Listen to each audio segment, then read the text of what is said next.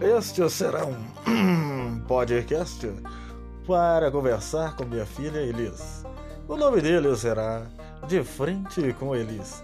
Usarei ele para ter monólogos com minha filha, gravá-los e para que ela possa ouvir daqui a 16 anos e saber o que seu pai conversava com ela quando ela tinha poucos dias de vida. Veja mais nos próximos 16 anos. Saiba também que este é um teste de Anchor.fm, um jeito fácil de gravar podcasts.